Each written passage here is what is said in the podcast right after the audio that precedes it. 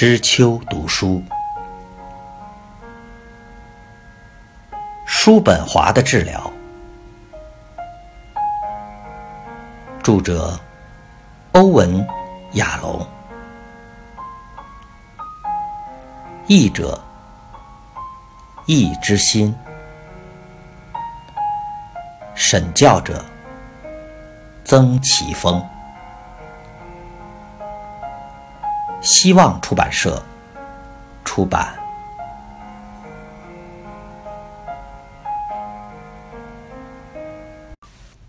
第三章：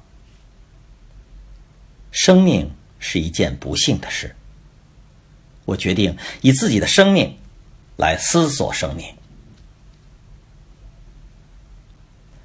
联合街的阳光和煦，非常热闹。餐具的撞击声和叽叽喳喳的聊天声流遍人行道旁的餐厅。系在停车收费器上的红绿气球宣传着周末的特卖会。但朱丽斯漫步走向菲利普办公室的路上，却正眼也不瞧一下这些餐厅和堆满过季的名家设计衣服的摊位，也没有在他最喜欢的店面橱窗前逗留。他以前经过莫瑞塔的日本古董家具店、西藏物品店，甚至亚洲古物店，戴着色彩鲜艳的18世纪高顶帽的怪异女战士时，很少不驻足欣赏一番。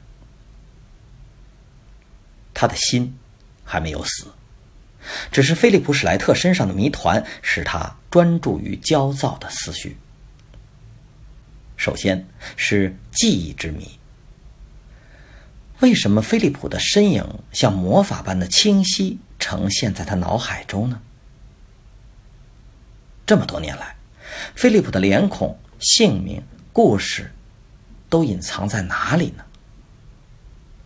他很难接受这个事实：他和菲利普之间所有的经验的记忆，竟然都以神经化学的路径储存在大脑皮质里，就好像菲利普。住在复杂的菲利普神经元网络，一旦被正确的神经传导物质诱发，这个网络就开始行动，使菲利普的影像犹如鬼魅般投射到视觉皮质银幕。他想到大脑里住了一个微小的自动投射者，就感到不寒而栗。更有趣的谜。是他为什么选择重访菲利普？在所有旧病人当中，他为什么从深埋的记忆中单单挑出了菲利普呢？只是因为他的治疗非常失败吗？当然，不只是这个原因。毕竟他还有许多失败的病人，但这些失败的脸孔和姓名大部分都已消逝无踪。也许是因为大部分失败的病人都很快就终止治疗了，菲利普却持续接受三年的治疗。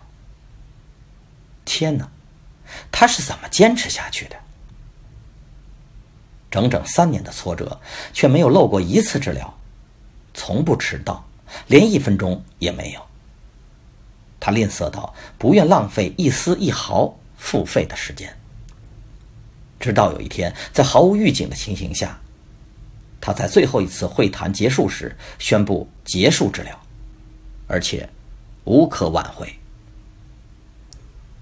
即使菲利普主动结束治疗，朱丽斯仍然认为他是可以治愈的。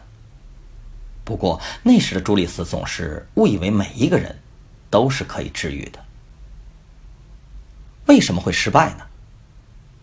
菲利普非常认真的处理他的问题。他富有挑战性，机敏，聪明，但非常令人讨厌。朱丽斯很少治疗自己不喜欢的人，但不喜欢菲利普并不是出于个人的好恶，而是任何人都不会喜欢他，所以他一生都没有朋友。他虽然不喜欢菲利普。却喜爱菲利普提出的知性之谜。他的主诉：为什么我不能做自己真正想做的事。正是意志瘫痪的精彩实例。虽然治疗对菲利普可能没有什么益处，却对朱利斯的写作有奇妙的帮助。会谈中浮现的许多观念，都被放入他的著名作品《治疗师与意志》以及《意愿、意志和行动》这本书中。他闪过一个念头：他以前或许利用了菲利普，但现在的他有更强烈的。连接感，或许可以借此弥补过去，完成以前没有做到的事。联合街四百三十一号是一栋坐落在街角、以灰泥粉刷的两层楼建筑物。朱丽斯在门厅的指示牌看见菲利普的名字：菲利普·史莱特博士，哲学咨询。哲学咨询，这是什么东西？朱丽斯轻蔑的认为，这就好像理发师提供的心理安慰，或者卖菜的小贩宣称豆类植物所具有的安心效果。他走上楼梯，按下电铃，门锁打开时发出了一阵嗡嗡声。朱丽斯走进毫无装潢的等候室。里面只有一张没有吸引力的黑色塑胶皮沙发。菲利普站在几公尺外的办公室入口，没有寒暄，没有握手，只点头示意。他走进来。朱丽斯比较了现在的菲利普和他记忆中的相貌，两者非常接近。虽然过了二十多年，但没有什么改变，只在眼角。多了一些皱纹，脖子上多了一点赘肉，淡棕色的头发仍然向后直梳，绿色的眼珠仍然紧张地避开他的目光。朱丽斯想到，他们的那些年的治疗中，极少有目光的交汇。菲利普使他回想起学校里极度自负的小孩，坐在教室上课时从不抄笔记。而朱丽斯和其他的小孩，却拼命地记下每一个可能在试题中出现的重点。菲利普的办公室只有一张陈旧杂乱的书桌，两张难看不搭调的椅子，墙上的装饰只有一张证书。朱丽斯想对简陋的摆设说些俏皮话，但是考虑了一下之后，决定不说出来。他照着菲利普的指示坐下。等待菲利普开口。已经过了好长一段时间，真的好久了。菲利普用正式、专业的口吻说话，并没有因为和以前的治疗师转换角色，负责开场白，而露出一丝不安的迹象。嗯，二十二年了。我刚才看过以前的记录。赫斯菲的意思，为什么是现在？这句话表示我们已结束寒暄了吗？不，不。菲利普不禁自责，不要开玩笑。他想起菲利普毫无幽默感。菲利普看起来。很镇定的说：“基本的会谈技巧，赫斯菲的意思。你知道规矩，要建立架构。我们已经有了地点和时间。我提供了六十分钟的会谈，不是心理治疗的五十分钟。还有费用的问题，我不收费。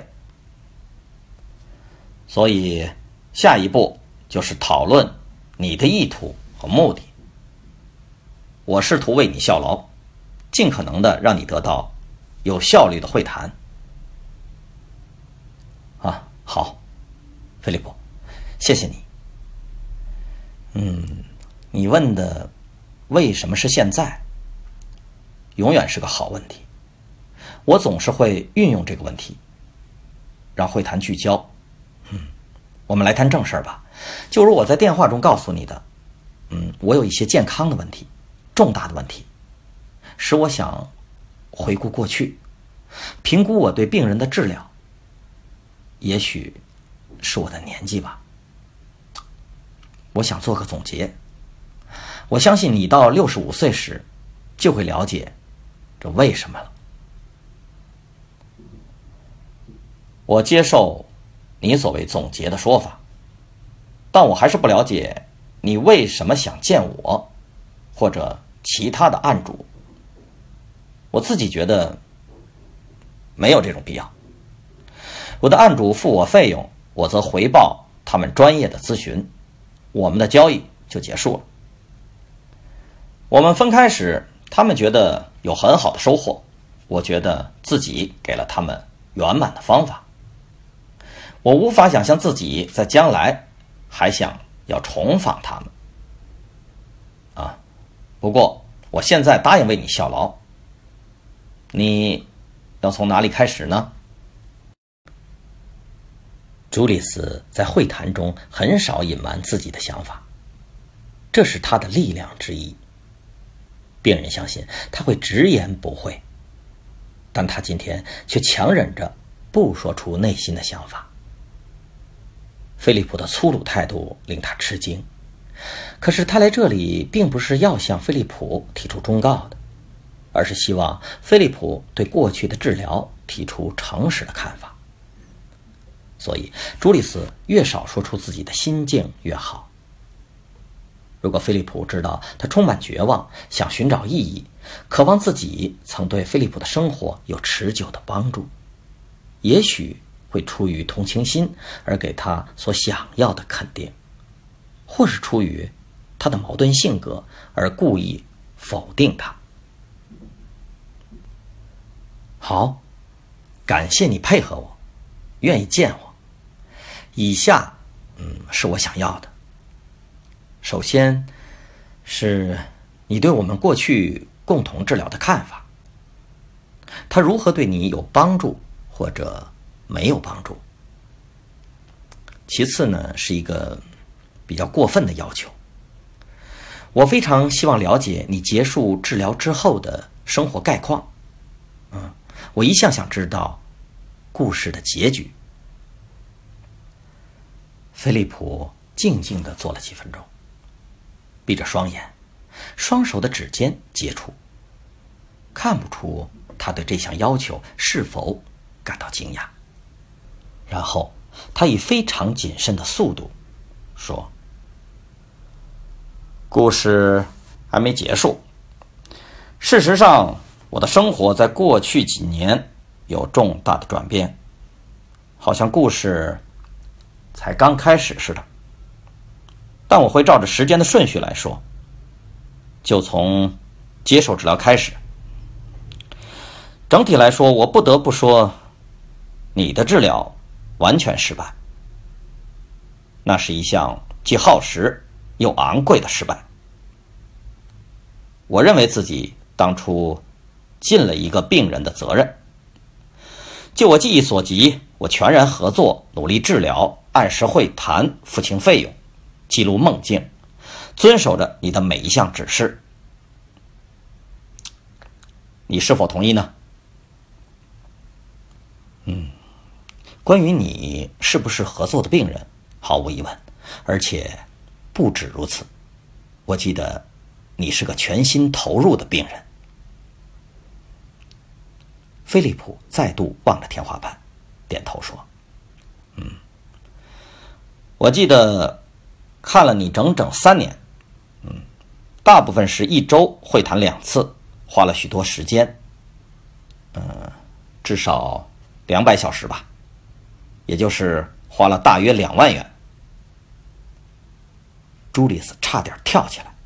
每当有病人说这种话时，他的反射作用就是回答：“沧海一粟。”然后指出治疗所处理的议题对病人的生活。造成多么大的问题，不太可能快速解决。他常常以自己接受治疗的经验来说明。他第一次被治疗的过程是专业训练必须接受的精神分析，每周五次，时间长达三年，总共花了七百多小时。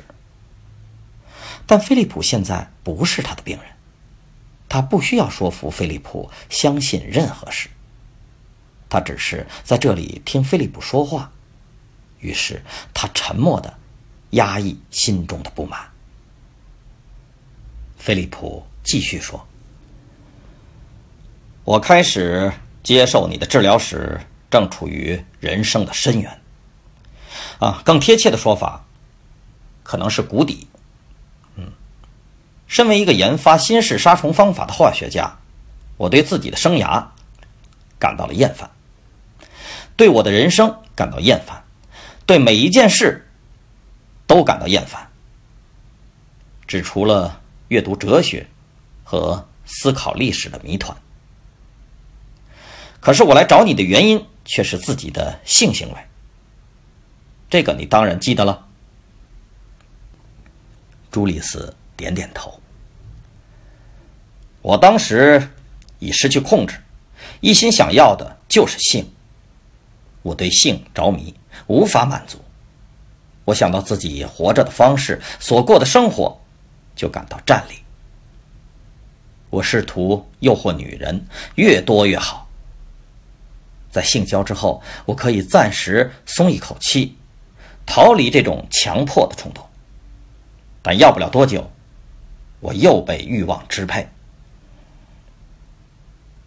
菲利普提到性交时，朱丽斯压抑了笑容，因为他想到在肉欲中打滚的菲利普，却避免使用猥亵的脏话，实在是奇怪的矛盾。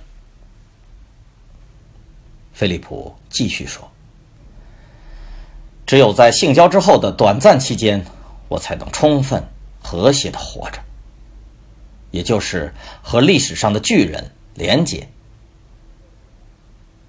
我记得，你和你的阿里斯塔克斯，啊，还有芝诺，对，他们和之后的许多人。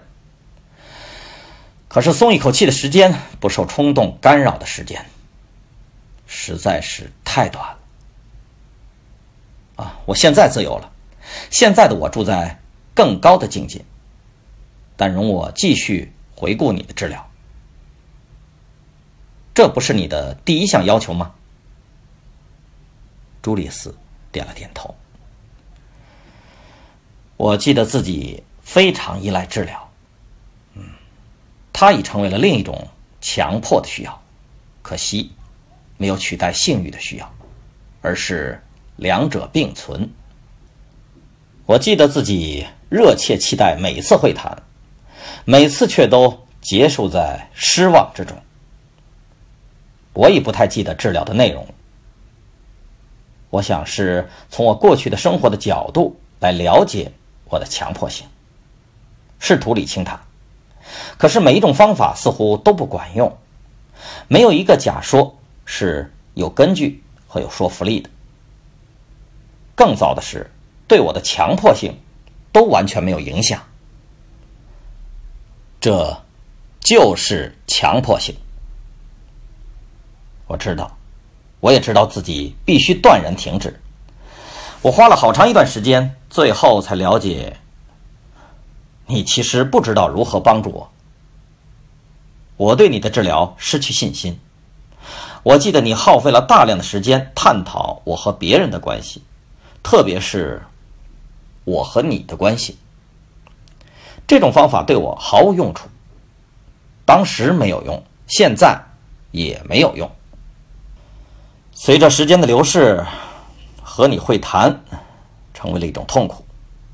把我们的关系当成真正或者持久的关系来探讨，这种方式令我感到痛苦，因为我们的关系其实只是买来的服务。菲利普停在这里，摊开双手看着朱丽斯，好像是在说。你希望我直接一点，我就直说喽。朱丽斯听了非常震惊，好像是由另一个人帮他回答似的。你很直接啊，很好，谢谢菲利普。我想听你后来的故事。你之后发生了什么事儿呢？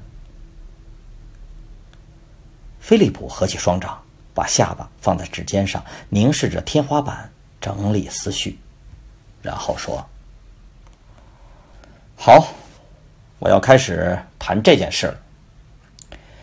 我研发荷尔蒙制剂来阻止昆虫繁殖的专业对公司非常重要，所以我的薪水大幅增加了。”可是我对化学越来越厌烦。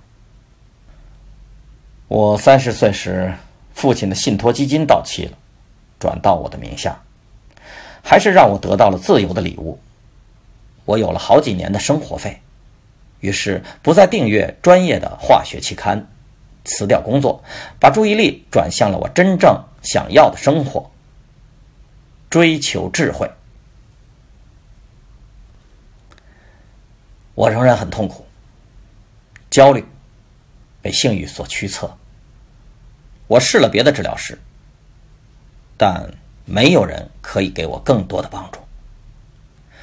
有一位研究荣格的治疗师认为，我需要的不只是心理治疗。他说：“像我这种上瘾的人，得到解脱的最佳希望是灵性的转化。”他的建议促使我转向了。宗教哲学，特别是一些东方的理念和修行，这是唯一有意义的宗教。其他宗教体系都无法探讨根本的哲学疑问，只是利用上帝来逃避真正的哲学分析。我甚至参加了几个星期的禅修闭境活动，啊，虽然觉得很有意思吧，但无助于着迷的念头。不过呢，我还是觉得有其价值，只是我还没有做好准备来接受它。